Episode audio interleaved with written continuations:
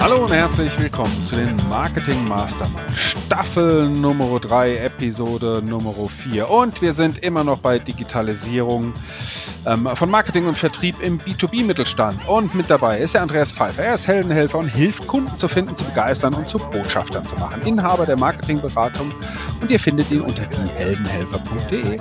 Hallo Andreas. Hallo Stefan, hallo Welt. Und auch mit dabei ist der Norbert Schuster. Er ist Experte für B2B, Digitalisierung, Marketing und Vertrieb und Erfinder der Wasserlochstrategie und Inhaber von Strike2.de. Hallo Norbert. Keiner kann es schneller sagen. Hallo Stefan. Gut, ich habe inzwischen auch ein bisschen Übung. Ja. Und Stefan, wer bist du? Ich, ich bin Stefan Ponitz und ich bin Berater und Experte für digitale Marketing und Vertriebsstrategien, Inhaber von focusecommerce.de und ihr findet mich auch unter der gleichnamigen Domain. Hallo zusammen. Das ist der Tribut, dass wir nur noch 20 bis 30 Minuten machen wollen. Ja, genau, das müssen wir Das jetzt hier erfordert einspannen. Tempo. Ja. Und ich erinnere mich dunkel, in der letzten Episode hat Andreas für sich ja 10 Minuten extra ähm, herausgenommen. Das heißt, die müssen wir jetzt am Anfang hier irgendwie wieder reinholen. Wie geht's euch? Bei mir Ja, so prima. alles gut. Und ich finde es toll, dass wir es ein zweites Mal direkt hintereinander geschafft haben, wieder im Trio an den Mikrofonen zu sitzen. Ja, ich freue mich auch. Und ähm, wir sind jetzt schon so ein bisschen fortgeschritten in unserem Thema. Digitalisierung, Marketing, Vertrieb. Das letzte Mal haben wir schon ein bisschen konkreter mal über die Customer Journey gesprochen. Wir haben über den Content gesprochen, Gated Content, Ungated Content haben wir gesprochen, ähm, wo wir die Leute letztendlich akquirieren. Schwerpunktthema auch Webseite, aber natürlich auch die Marketingkanäle, wo unser Andreas Pfeiffer, ähm, sag ich mal, unser absoluter Profi ähm, an der Stelle ist. Ähm, und jetzt möchten wir uns nochmal, ähm, hatten wir das letzte Mal angekündigt, um das Thema Segmentierung ähm, der Leads bekommen. Ich habe äh, erzählt von unserem Case, ähm, dass wir da gar nicht so viele Leads bekommen, um die Notwendigkeit haben zu segmentieren. Aber es könnte natürlich auch sein, dass ihr ähm, den Stein der Weisen gefunden habt, habt ihn umgesetzt in einer Customer Journey, habt super Content gemacht und jetzt bekommt ihr jeden Tag 100 Leads und ihr habt zwei Vertriebler, die anfangen zu stöhnen. Na? So, und jetzt ist die Frage, ähm, wollen wir diese 100 Leads bearbeiten oder gibt es vielleicht auch on Online-Marketing in dem Konzept der Customer Journey noch Möglichkeiten, aus diesen 100 Leads ähm, äh, vielleicht ein paar weniger zu machen, aber dafür ein paar treffsichere Leads zu machen. Schießt mal los. Was könnten wir machen? Also dir geht es jetzt drum, wie verdichten wir die Menge auf eine hochqualifizierte äh, Lead-Gruppe, die sehr viel kleiner ausfallen darf, aber dafür sehr viel gewinnträchtiger ist. Genau. Ja.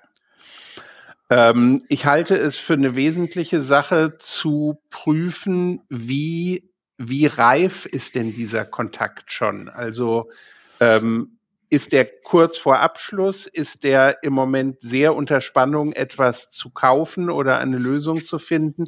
Oder interessiert der sich mal so, weil es irgendwie auch in sein Themengebiet reinpasst, aber gar keine Dringlichkeit da ist? Der kann auch ein halbes Jahr später noch reagieren. Also diese zeitliche Komponente finde ich sehr wichtig abzuprüfen.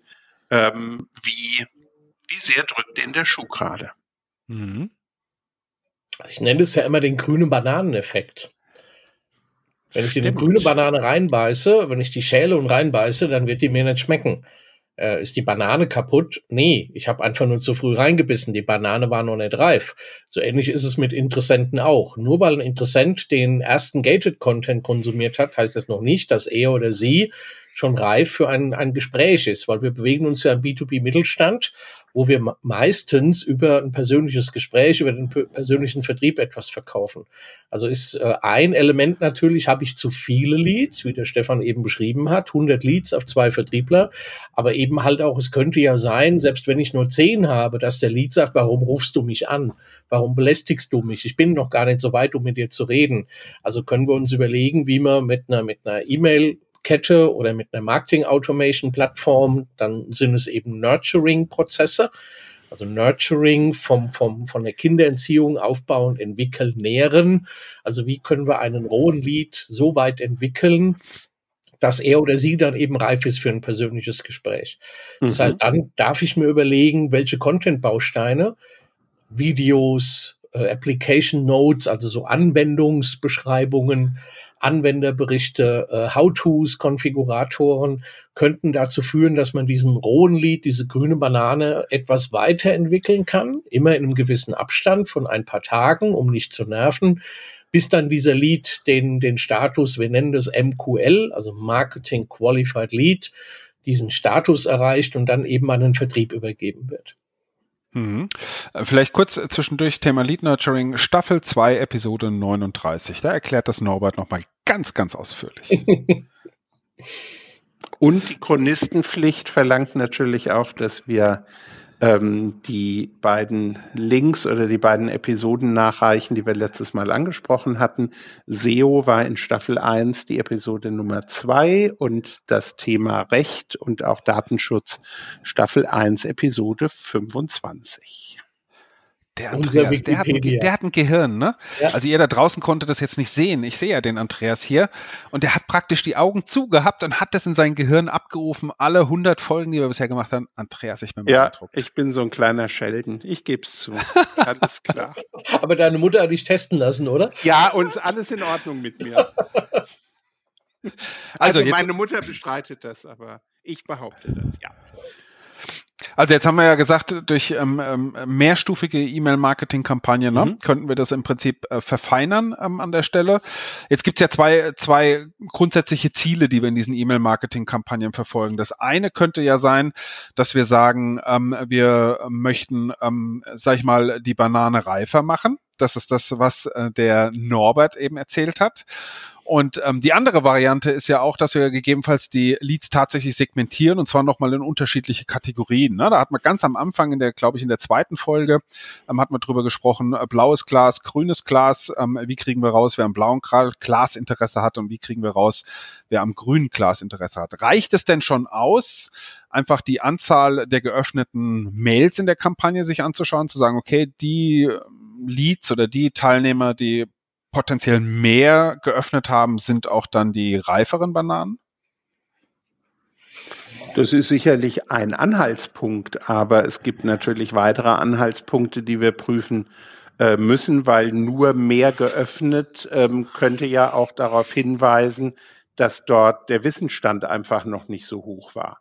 Und ich glaube, ein Qualifizierungsmerkmal, was wir in diesem in diesem Filterungs- oder Verdichtungsprozess im Auge behalten müssen, ist, ähm, ist das ein Entscheider oder ist das ein Zubringer für einen Entscheider?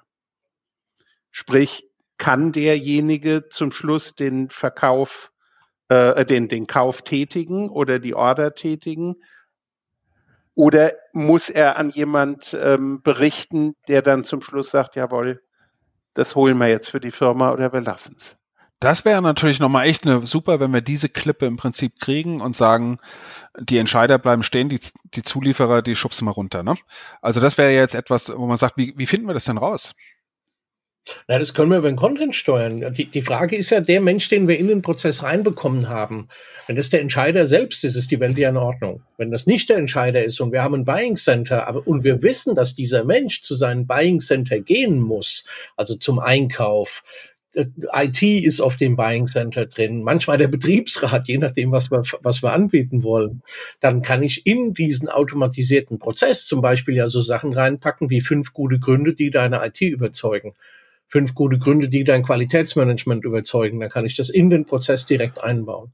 Ah, okay. Also wir nehmen Content im Prinzip, der wirklich den Entscheider anspricht und in diesen Entscheidungsprozess im Prinzip eingreift, ne? Weil Oder der genau nicht den Entscheider anspricht, oder, sondern, oder umgekehrt, genau. sondern den, den Zubringer oder den Vorqualifizierer, dem wir einfach gute Argumente an die Hand geben, ähm, damit er weitermachen kann. Und Mhm. damit outet er sich auch, weil jemand, der auf der Entscheidungsposition sitzt, der sucht nicht nach den Argumenten, wie er sich selber überzeugen kann. Das heißt, da sehen wir ganz genau, in was für einer Situation ist der Leser gerade von dem Blogartikel oder was immer wir ihm da an die Hand geben.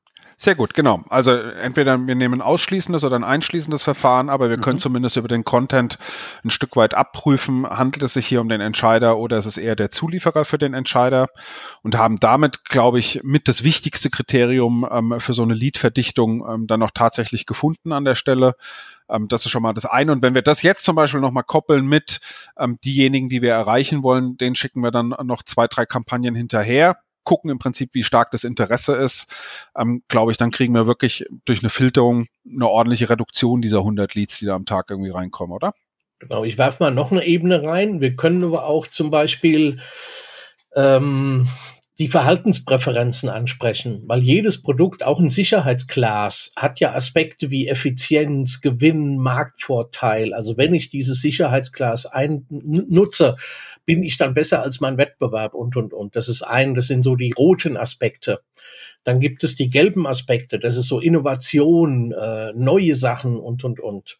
Äh, die grünen Aspekte, das ist so das Thema Sicherheit, äh, Garantien und wie bruchsicher ist dieses Glas und wer hat es geschützt, ist es vom TÜV abgenommen worden und so weiter.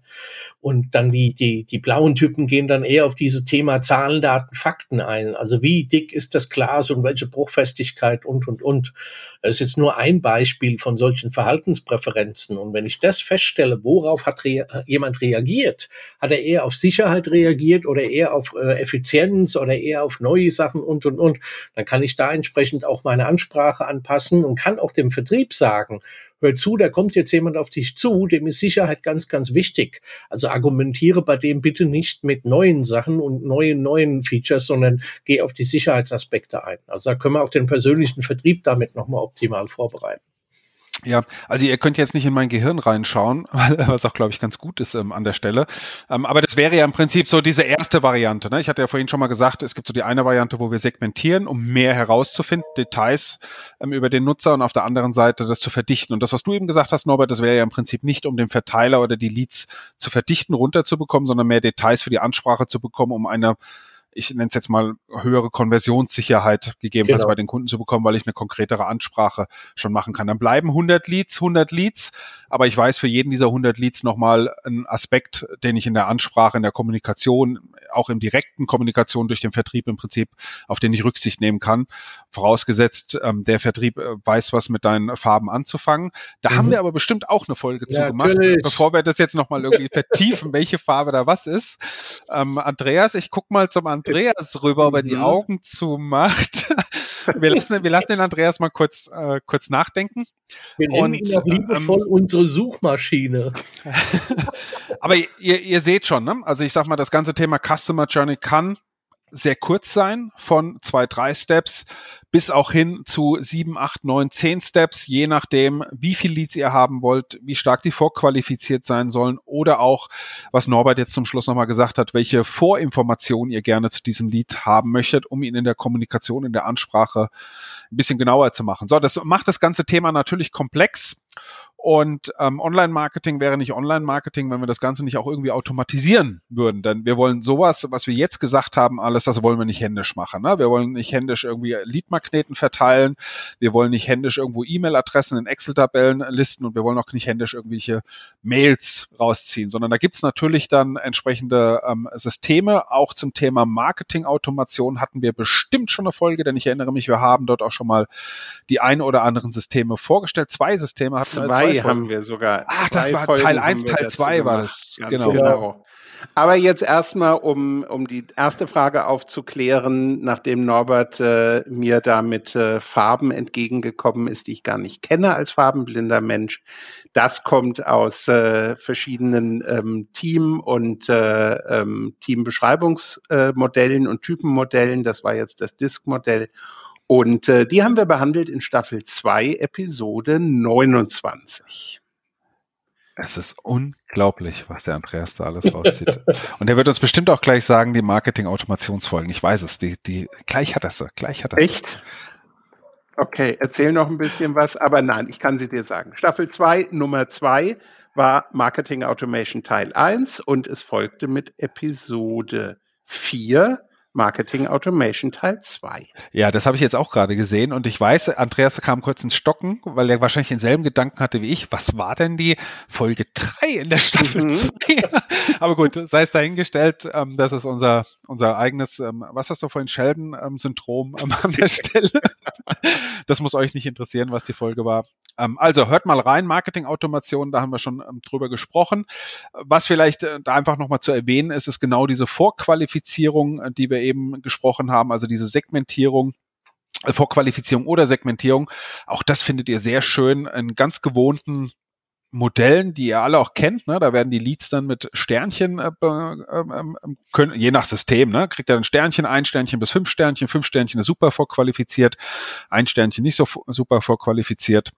Und ähm, in diesem System kann der Vertrieb im Prinzip sich dann die Leads raussuchen und kann die im Prinzip entsprechend bearbeiten und verfolgen. Okay. Jetzt wäre es natürlich schön, wenn wir sowas aufbauen und das gleich funktioniert. Ähm, Norbert, wie oft hat das bei dir schon funktioniert, dass du solche Funnels mit aufgebaut hast und ähm, die dann sofort gelaufen sind? Also lass mich überlegen. Ähm, null.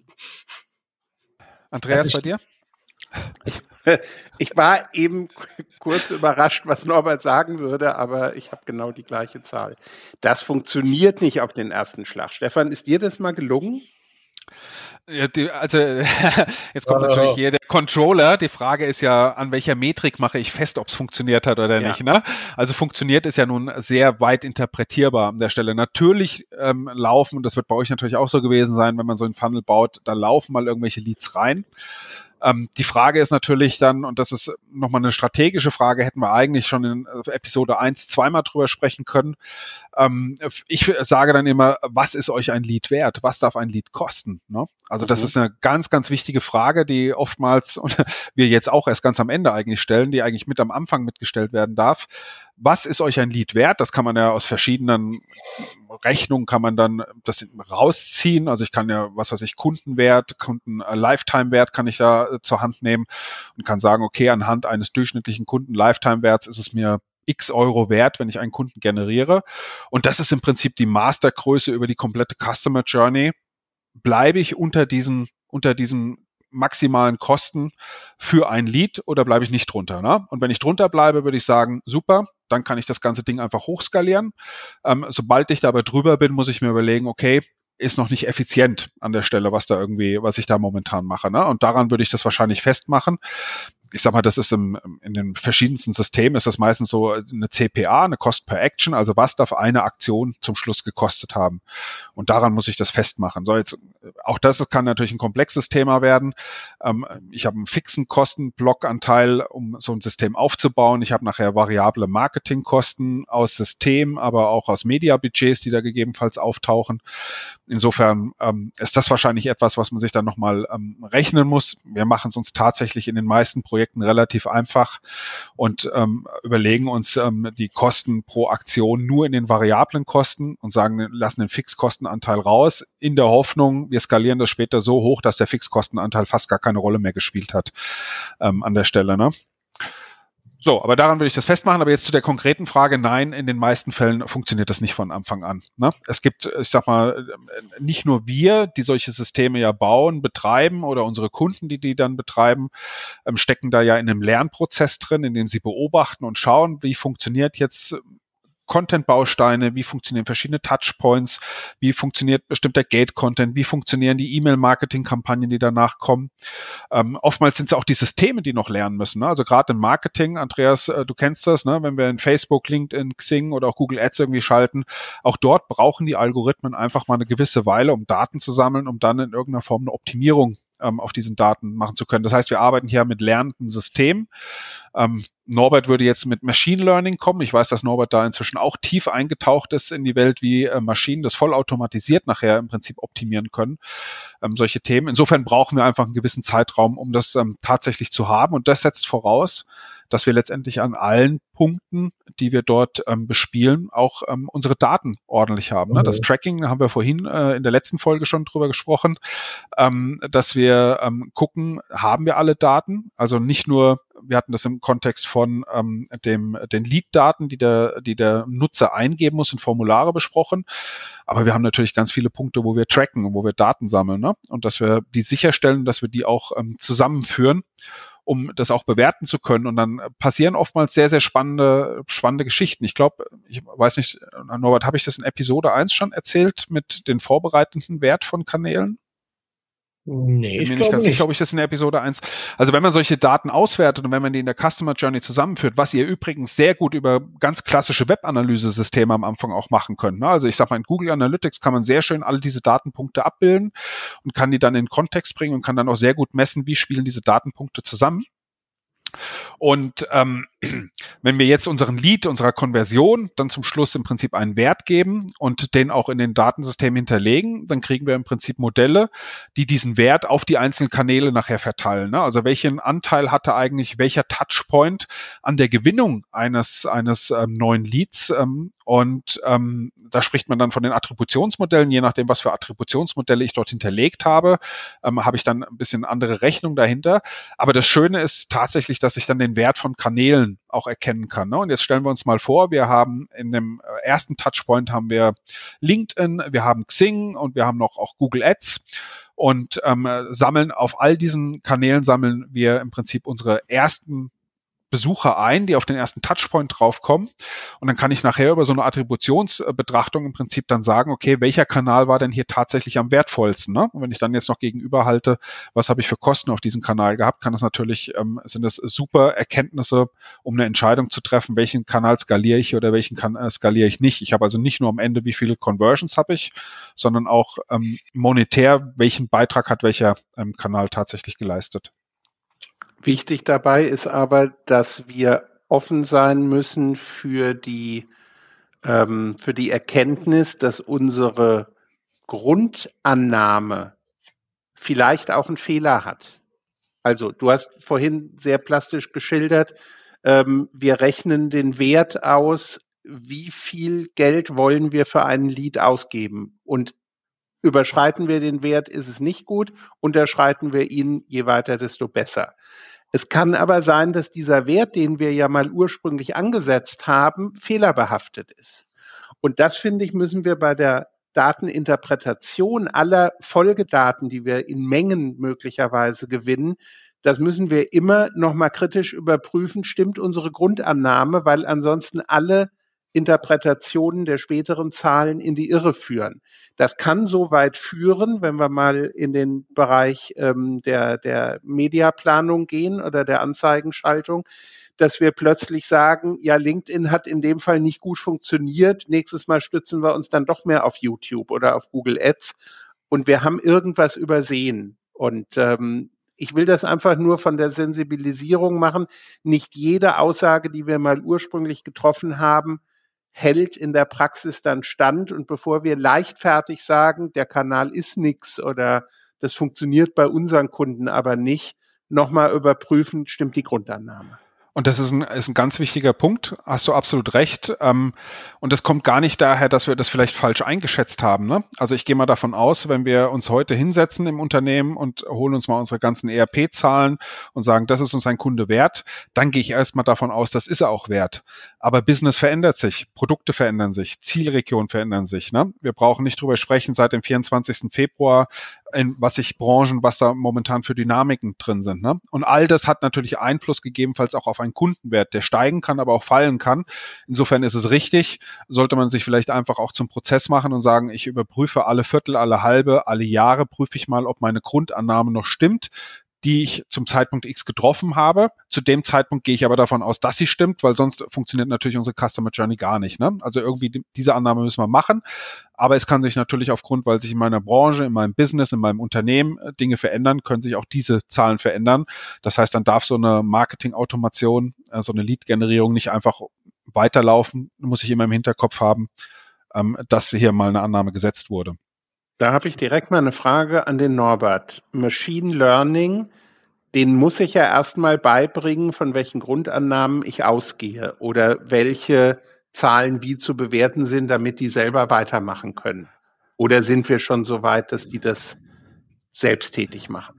Das kommt auf die Modelle an. Es gibt im Machine Learning gibt es verschiedene Modelle und es gibt äh, Modelle, wo du, wo du trainieren musst, wo du Mhm. Modelle, wo du Trainingsdaten, also erstmal brauchst du von vornherein konsistente Daten, sonst brauchst du gar nicht erst anzufangen. Wenn du also nicht nicht alle Daten zusammen hast und die Daten nicht äh, konsistent sind, brauchst du gar nicht erst anfangen mit Machine Learning oder mit KI.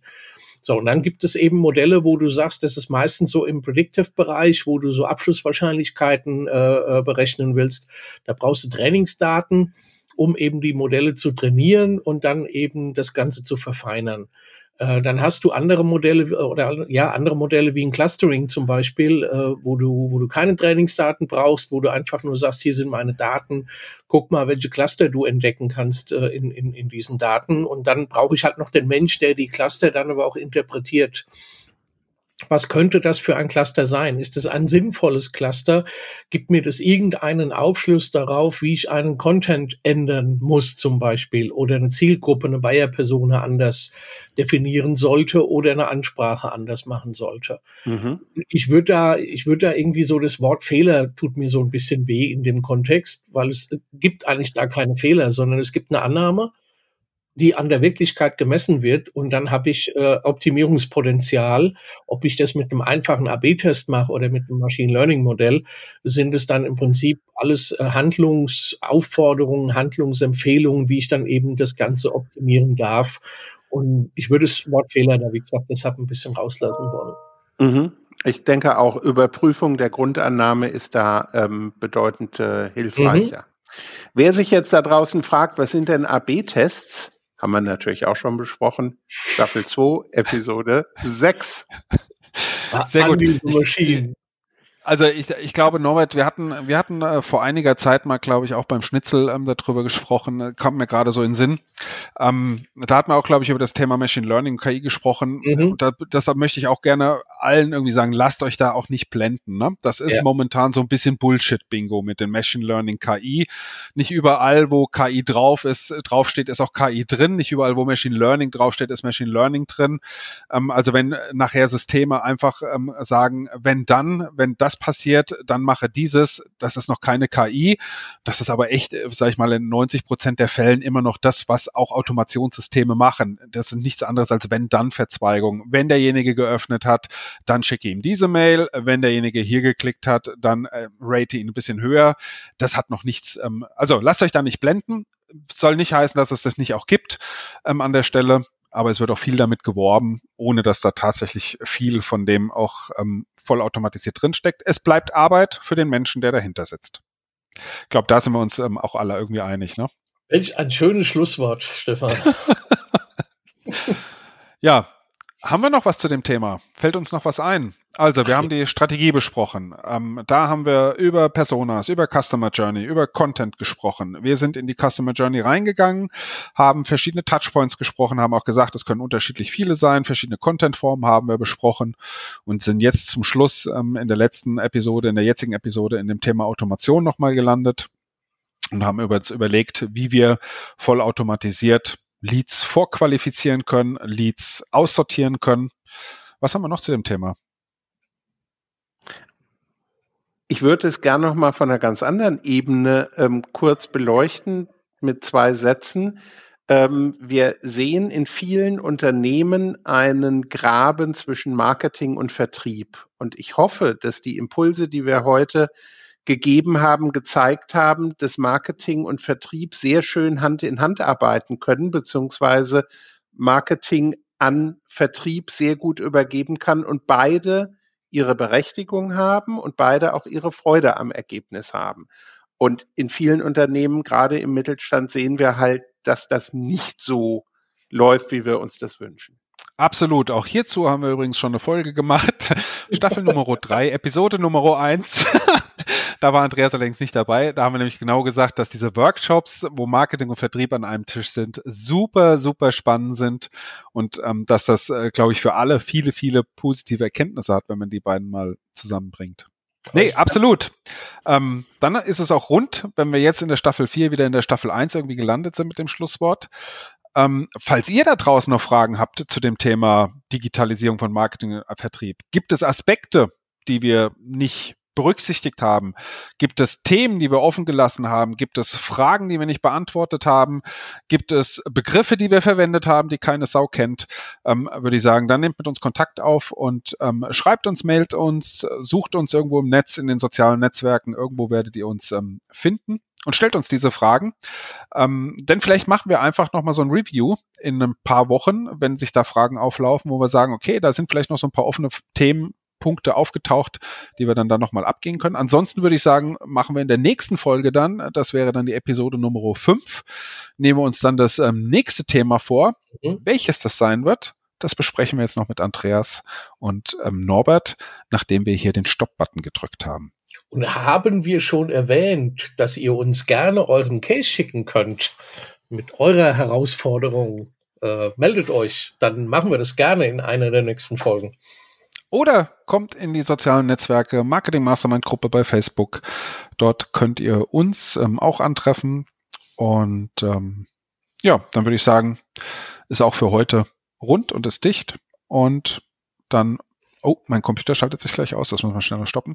Ähm, und äh, dann würde ich sagen, macht's gut, äh, bis zum nächsten Mal, bleibt erfolgreich. Und der Andreas. Ich freue mich auf euch, bleibt bis dahin neugierig und heldenmutig. Der Norbert. Bis zum nächsten Mal. Und ich auch. Ciao, ciao. Macht's gut.